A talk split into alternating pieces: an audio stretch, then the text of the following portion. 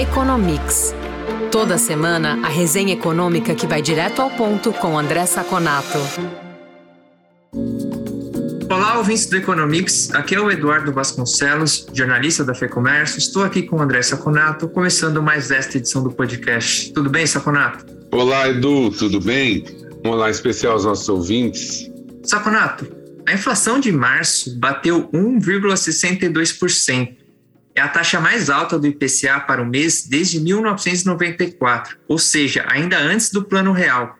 Só no primeiro trimestre, o indicador acumula alta de 3,20%. Está prestes a engolir a meta deste ano, que é de 3,5%. Em 12 meses, a taxa acumulada é de 11,30%.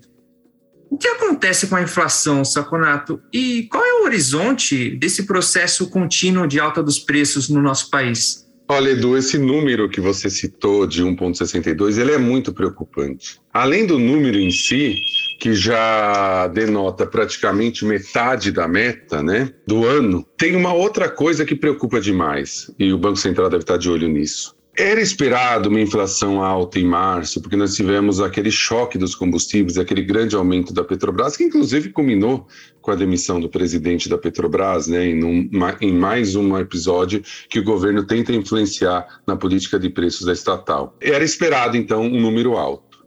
Mas o número veio mais alto do que, do, do que se esperava.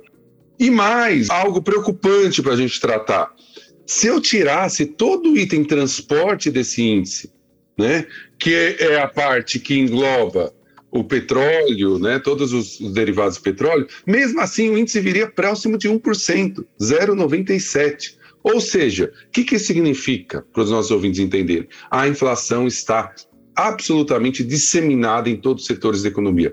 Não é só culpa do petróleo, não é só culpa da gasolina. Isso enseja uma ação mais forte do Banco Central, que já foi bem radical no seu comunicado do, do, do último Copom, e o fez com razão, com, se nós olharmos esses dados. São 11,3% em 12 meses.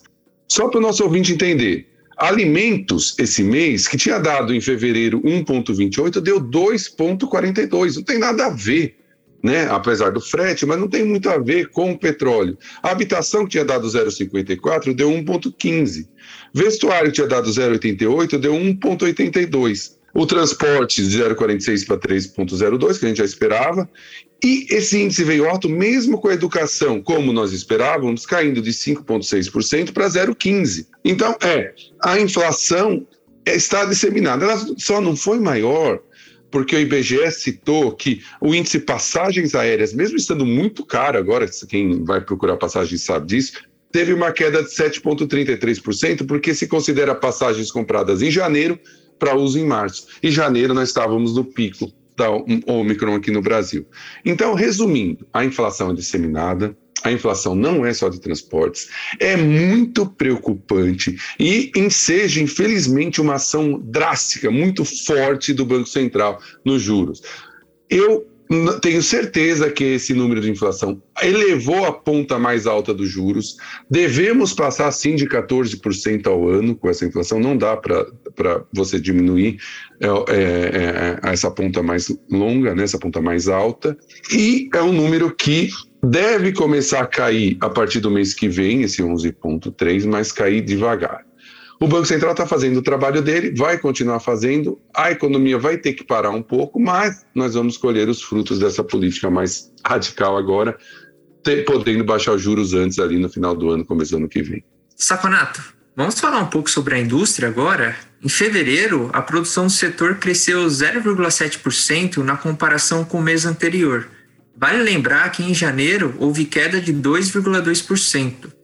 É interessante notar que, segundo os dados do IBGE, a indústria ainda não recuperou o nível pré-pandemia. Qual é a sua avaliação sobre o setor? Olha, Edu, é, esse número de 0,7, a alta de 0,7 de fevereiro, assim como a baixa de 2,2 em janeiro, são números que denotam uma tendência de uma queda mais suave. Por quê? Porque nem janeiro foi uma queda tão grande e nem fevereiro foi uma alta. Eu explico. A indústria extrativa né, que teve uma alta de 5,3% agora em fevereiro, tinha tido uma queda de 5,1% em janeiro. Tudo isso por, por conta das chuvas que atrapalharam muito a extração em janeiro. Então, se eu normalizo essa indústria, provavelmente você teria duas quedas pequenas entre esses dois meses, né? O que é a tendência da indústria, né? Nós, se nós pegarmos, por exemplo, é, é, o que tivemos em fevereiro desse ano em relação a fevereiro do ano passado, a queda foi de 4,3, tá? Então, no ano, nós já temos uma queda muito forte né, da indústria de, eh, anualmente, e em 12 meses a, a alta já está em 2,8%. Vale lembrar que essa alta já teve em 5%, 6%. Né? Ela vem caindo à medida que eu tenho números negativos. E nós estamos 2,6% antes do nível, abaixo do nível pré-pandemia, e muito abaixo do pico de 2014. Então, na realidade, a indústria continua com essa tendência de queda não significativa, né? uma queda na margem não muito forte. Se nós pegarmos, por exemplo, nesse resultado, o bens de capital, na margem ele cresceu 1,9, mas em relação ao ano anterior caiu 5 intermediários também 1,6, mas em relação ao anterior caiu 2,6. Então nós estamos numa tendência forte de queda. Se eu pego os dois meses desse, de, desse ano em relação aos dois meses do ano do mesmo mês do ano os mesmos meses do ano passado, eu tive uma queda de 5,8%, tá? Mesmo com alimentos, interessante isso citar, positivo, né? Que cresceu 2,4 depois de um aumento de 0,1 em janeiro e em 12 meses nos últimos quatro meses, desculpa, tem um crescimento de 14%. Mas a tendência em geral da indústria é uma queda, uma queda pequena e deve continuar durante esse ano. Não, não dá para imaginar algo muito bom com o cenário que nós temos, né? Que nós já sabemos: inflação alta, juros altos e mercado de trabalho mais fraco. A indústria continua seguindo seu sino no Brasil. Quer saber mais sobre o comportamento da economia? Conferir indicadores e pesquisas que orientam o mercado? Ter acesso a informações de especialistas em primeira mão e conteúdo exclusivo? Visite o lab.fecomércio.com.br. Saconato, no mês passado, o Federal Reserve, o Banco Central dos Estados Unidos, elevou as taxas de juros pela primeira vez em três anos, mas foi um aumento modesto de apenas 0,25 ponto percentual, a inflação acumulada em 12 meses está próxima de 8%, é a maior taxa dos últimos 40 anos. A próxima reunião do Fed, que decide o patamar dos juros básicos, acontece no início de maio.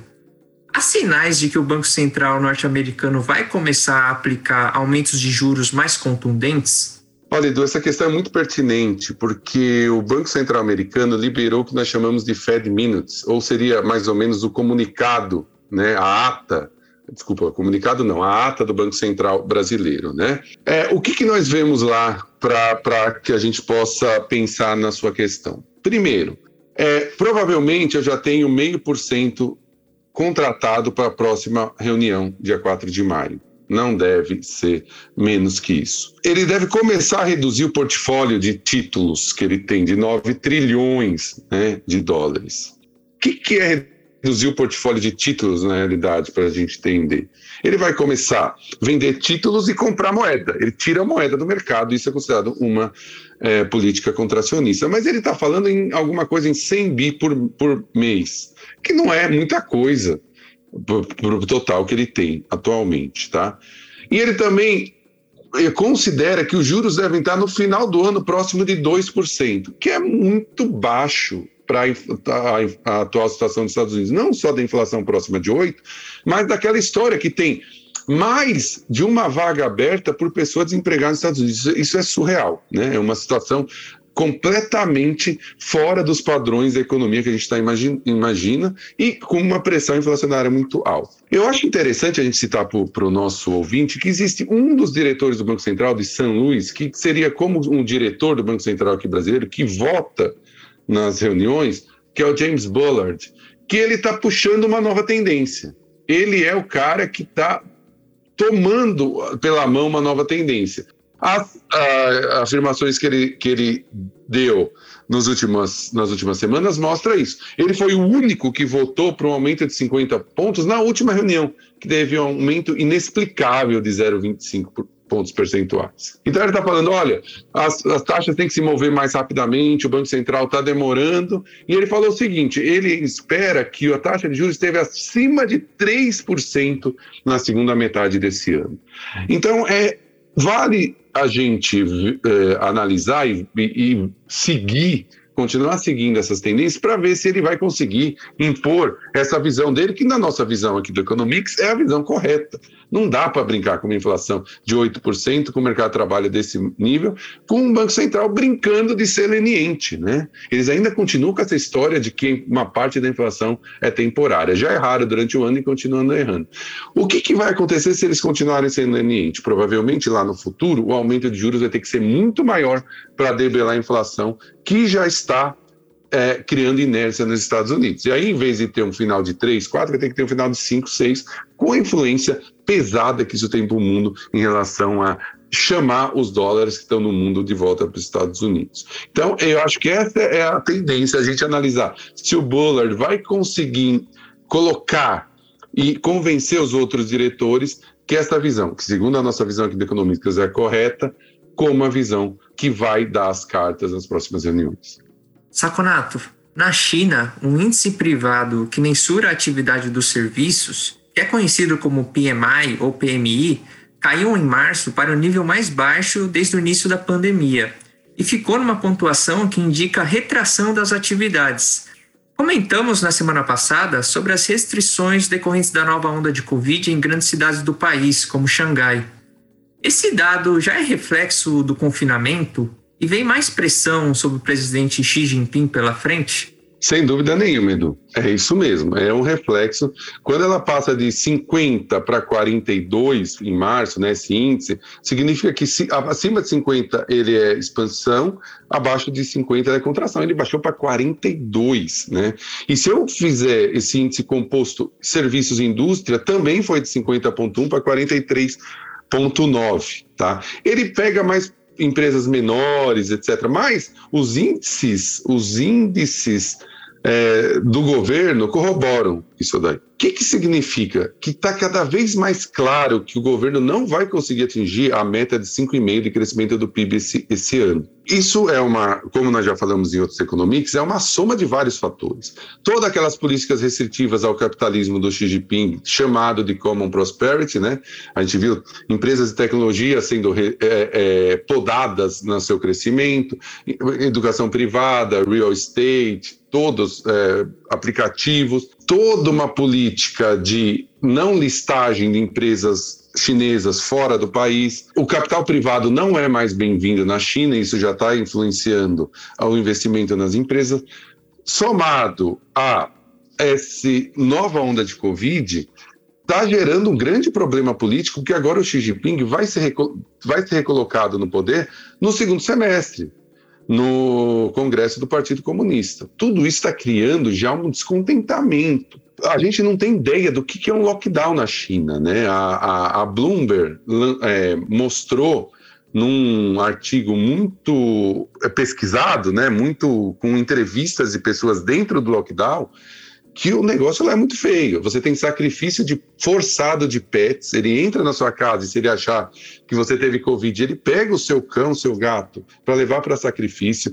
Você tem pessoas idosas morrendo sem médico, porque eles não levam os o, o, o médicos nos facilities, né, no, no, no, nos asilos, com medo que pega. Gente passando fome, mensagens nas janelas que são rapidamente tiradas pelo governo comunista. Estou passando fome, não consigo sair, estou numa. Então, assim, essa condição, esse, esse Covid zero, está sendo muito criticado dentro de Xangai, porque chegou agora numa cidade que tem influência, né, que tem formadores de opinião e que é uma janela para o mundo.